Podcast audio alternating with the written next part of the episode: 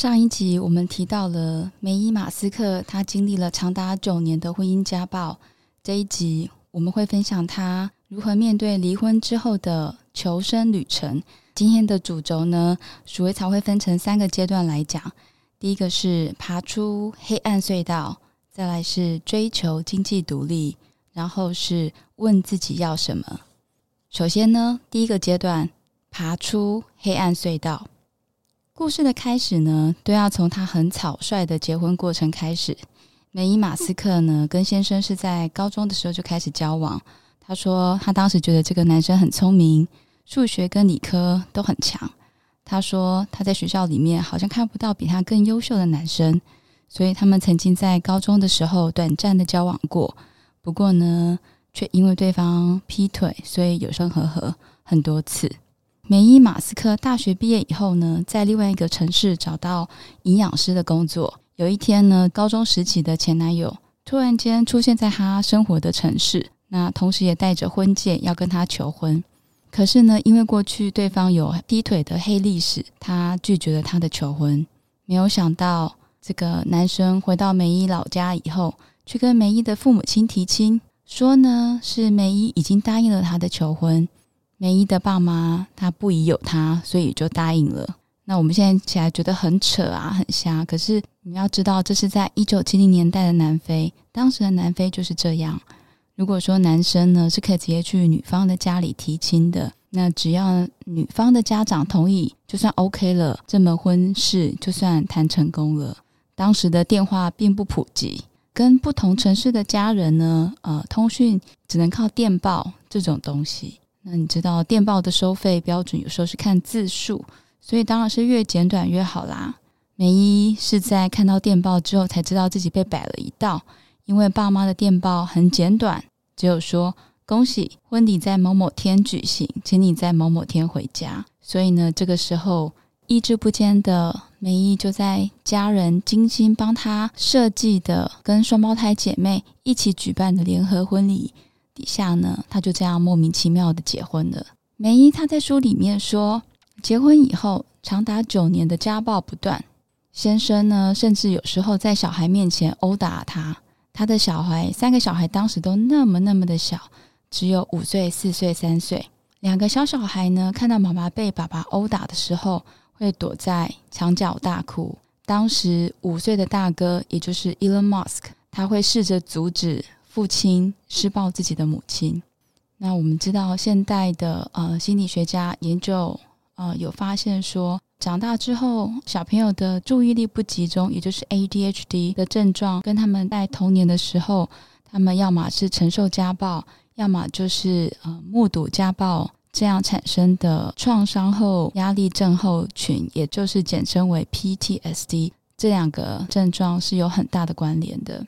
当年的梅姨不知道往后这些心理学的研究发展，可是呢，她心里知道，她必须为了小孩离开这个婚姻。终于，终于，九年之后，南非的法律改变了，终于可以因为呃家暴而提出离婚。之前是这个离婚的理由是不成立的。终于法律改变了，梅姨好像看到了曙光，她马上雇佣了一位律师来帮她处理离婚的事情。在离婚的过程中，更可以看到对方人性。结婚多年以来呢，先生他的其实他的生意其实是呃蒸蒸日上。在准备离婚的时候，其实他的先生是非常呃有财富的。这个时候，他的先生拥有一架飞机、一艘船，还有五台车，包含一台 Jaguar 跟 Mercedes Benz。但是呢，他从来没有付任何钱给美伊当做小孩的赡养费。最后决定只让出了一台最便宜而且还没有冷气的 Toyota 汽车。那美伊说没关系。呃，我只要小孩跟自由，其他我都不跟他计较。但是先生他并没有放过他，到处说只要我不打算给梅姨钱，那梅姨总有一天会跑回来求我，求我回到他身边。梅姨在书上说，在打官司的期间呢，对方还曾经拿着刀子在街上追他，那威胁梅姨说不准跟他离婚。好险好险，这个时候梅姨躲到一个邻居家里才解除这个危机。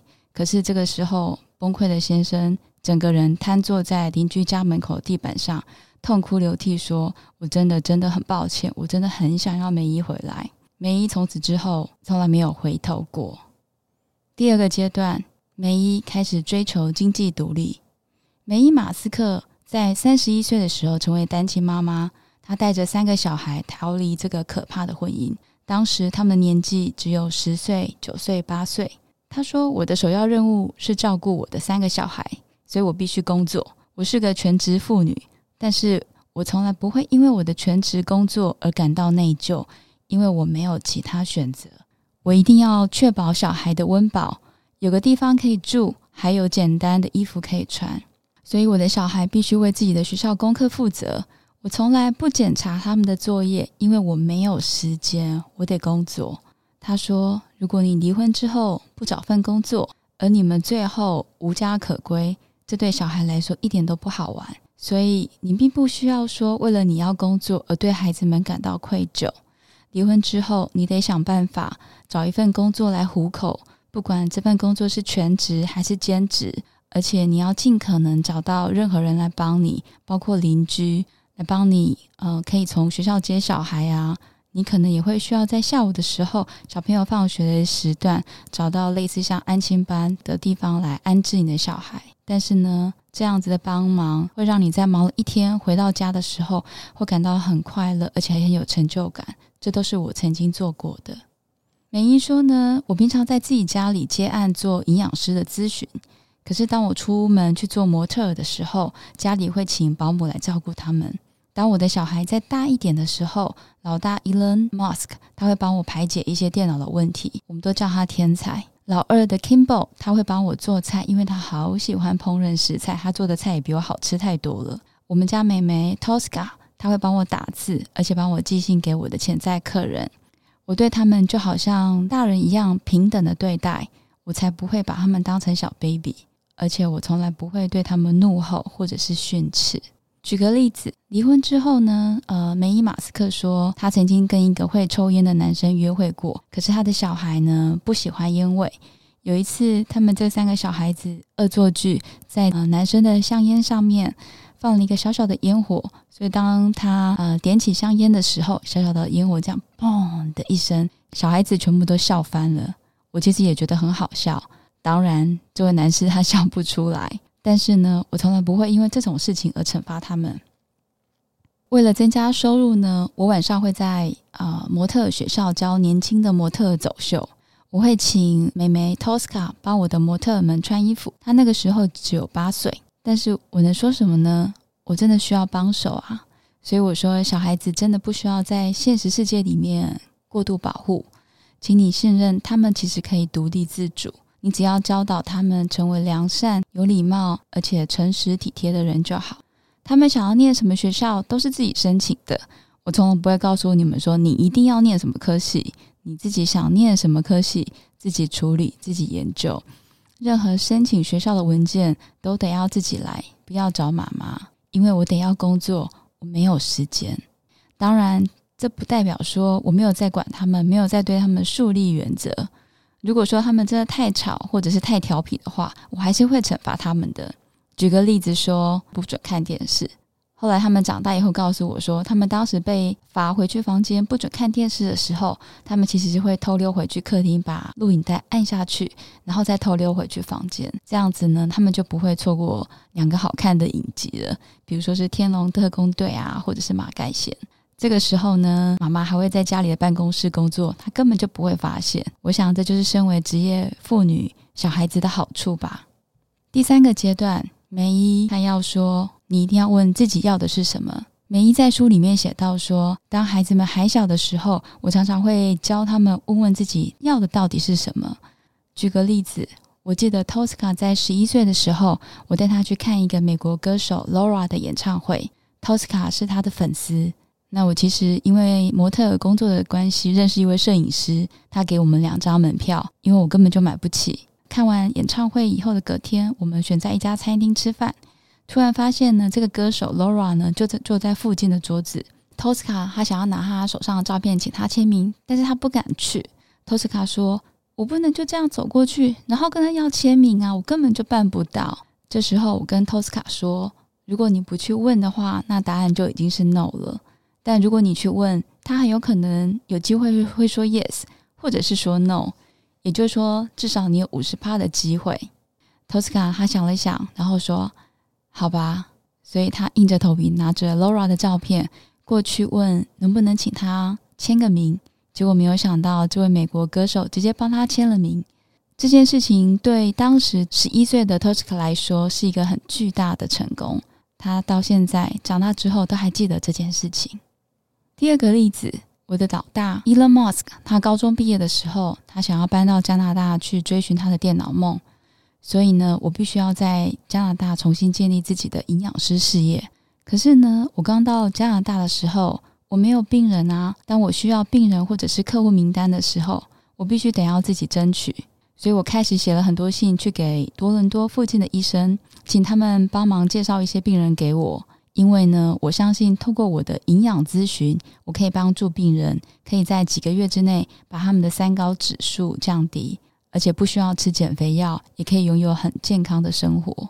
我总共大概寄几百封的信了吧。但是呢，一段时间之后，我开始怀疑起我家电话是不是坏掉了，因为根本就没有一通电话响起来。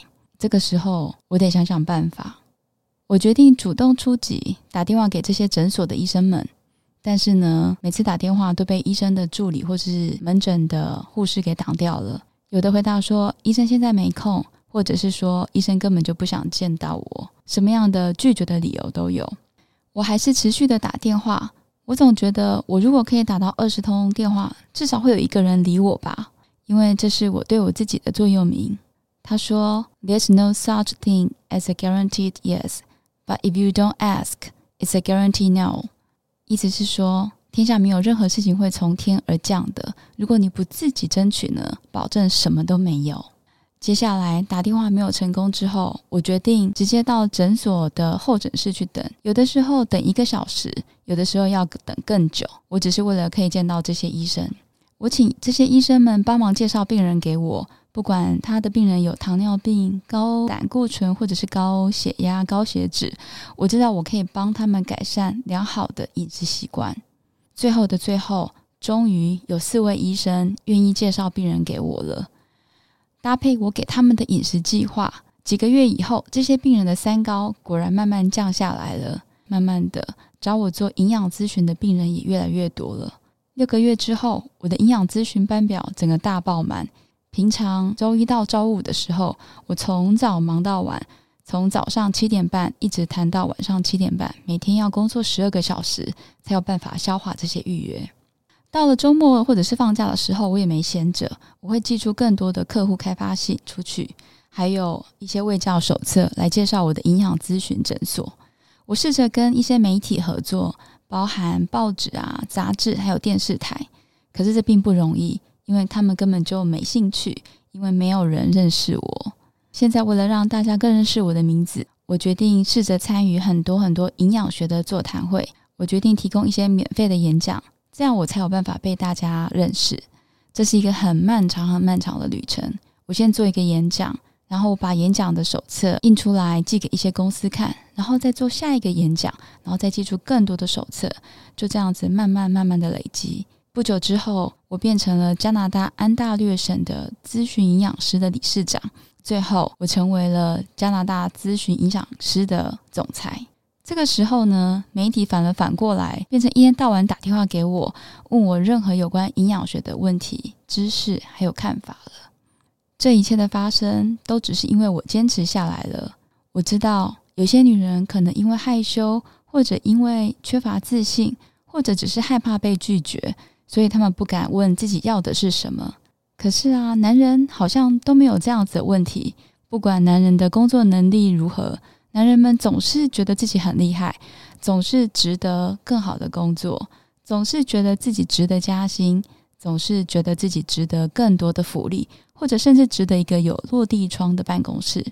美伊在书里面说：“Remember that persistence works sometimes, not all the time. If you ask and then they say no, you move on. But if you want something, you've got to keep asking.” 这段话的意思是说，当然坚持下去。并不代表说每一次都会成功，但有时候会成功的。如果你争取了，而对方说不，那你就继续往前吧。但是呢，如果你想要任何事情，那么你就必须要不断不断的争取。